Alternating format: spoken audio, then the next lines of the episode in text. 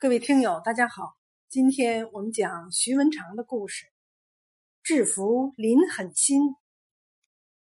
林庄有个大恶棍，有才有势，又有一身牛力气，常常横行霸道，欺压穷人。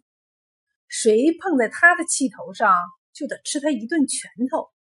他常常夸耀说：“天下再也没有比我力气更大的人了。”村里人非常痛恨他，称他为林狠心，但始终没有办法制服他。徐文长那年才十五岁，有一天到林庄他娘舅林老四家去走亲戚，村里人知道徐文长聪明伶俐，肯为穷人出气，就对他讲起林狠心的可恨，问他有没有办法制服林狠心。徐文长说：“我有办法，明天你们给我准备一只破船，把船板撬开几块，再拼起来，又看不出船板是撬过的。将船停靠在我娘舅家门前，不去动它，它不会下沉就行了。然后你们就去通知林狠心，叫他明天来和我比力气。”村里人听了他的话，都兴高采烈的去准备了。有几个人故意跑去对林狠心说：“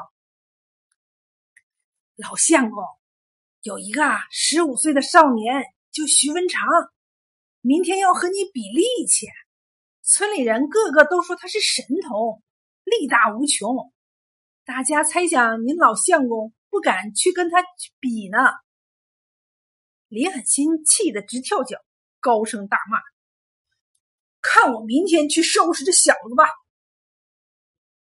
第二天一早，林老四家门前站满了人，连河对岸的稻田边也拥挤着不少的男女老少。大家要看看这个十五岁的少年怎样和林狠心比力气。一会儿，林狠心驾着他那只收租船来了，他一身打手的打扮。头上围着头巾，腿上裹着绑腿，还穿着一件有护心镜的上衣呢。他一到就大喊大叫起来：“快叫那小子出来，尝尝老子拳头的滋味！”这时，徐文长慢慢的从屋里走了出来，他站在林狠心的身旁，个子显得那么矮小，人们不禁都为他捏一把汗。林狠心耀武扬威的看了看徐文长一眼，把拳头一扬，说：“你就是那个不怕死的徐文长吧？看看老子的拳头。”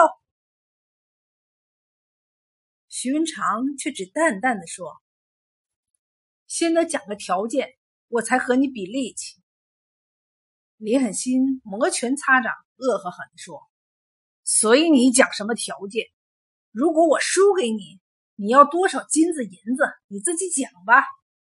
如果你输给我，我看你这个穷小子是拿不出钱来，你就给我做一辈子奴才吧，一辈子别想要我一个工钱。金子银子不是我所稀罕的。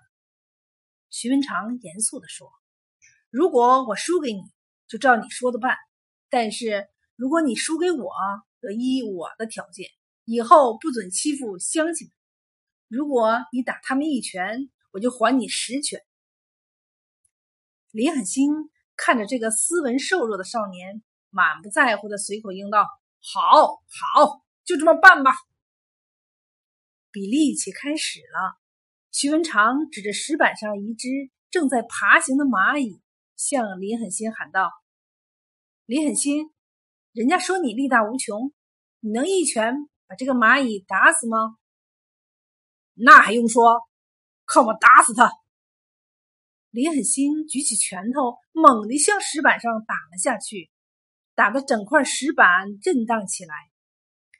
李狠心自己也手破血流，嗷嗷叫痛。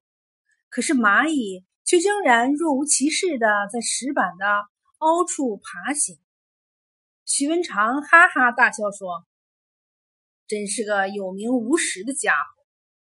林狠心满面羞愧，不服气地说：“那么看你的吧。”徐文长慢条斯理地说：“当然，你就这点力气是打不死他的。我嘛，只要用一个小指头就可以把他打死。”说着，他伸出右手的一个小指一捺，蚂蚁就被他纳得粉碎了。徐文长向大家宣布，第一场比赛战胜了林狠心，人们无不喝彩。接着，徐文长走到一堆麦秆旁，指着麦秆说：“我能随手把一束麦秆扔过河去，而你，林狠心，恐怕一根都扔不过去吧？”于是，他拿起一束麦秆来，只一扔，就扔过了那条横在门前约两丈宽的小河。然后他随手把一根麦秆交给了林狠心，说：“看你的吧。”林狠心接过麦秆，拼命用力一扔，只见那根麦秆轻飘飘的随风飘到了河里。这时，只听见人们一片掌声。第二场比赛，林狠心又失败了。这时，林狠心垂头丧气，狼狈不堪。而群众们都欢呼雀跃，高兴的不得了。徐文长挺起胸膛，卷起一只袖管，高声叫道：“你这狠心的恶棍，你敢再来和我做最后一场比赛吗？如果你真的力大如牛的话，那么试试看，谁能把船用力按到河底里去？”林狠心虽已丧失信心。但他还是不甘示弱，心想：也许我使出力气来，能把船按到河底去呢。于是他走进河边，跳进船舱，卷起两只袖管，使劲儿的在自己那只船的船舱里按着。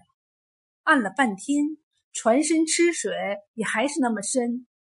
这时他已使尽全身的力气，再怎么用力。也无法把船按到河底去。徐文长看了，暗暗发笑。他走进河边，用一只手把那只准备好的船一按，撬过的石板就裂开了，水灌进来，只一会儿，船就沉到河底去了。林狠心当下吓得面如土色，连忙驾着船溜走了。这时，四面八方的观众一起拥了过来，高高的举起了聪明的徐文长，欢呼胜利。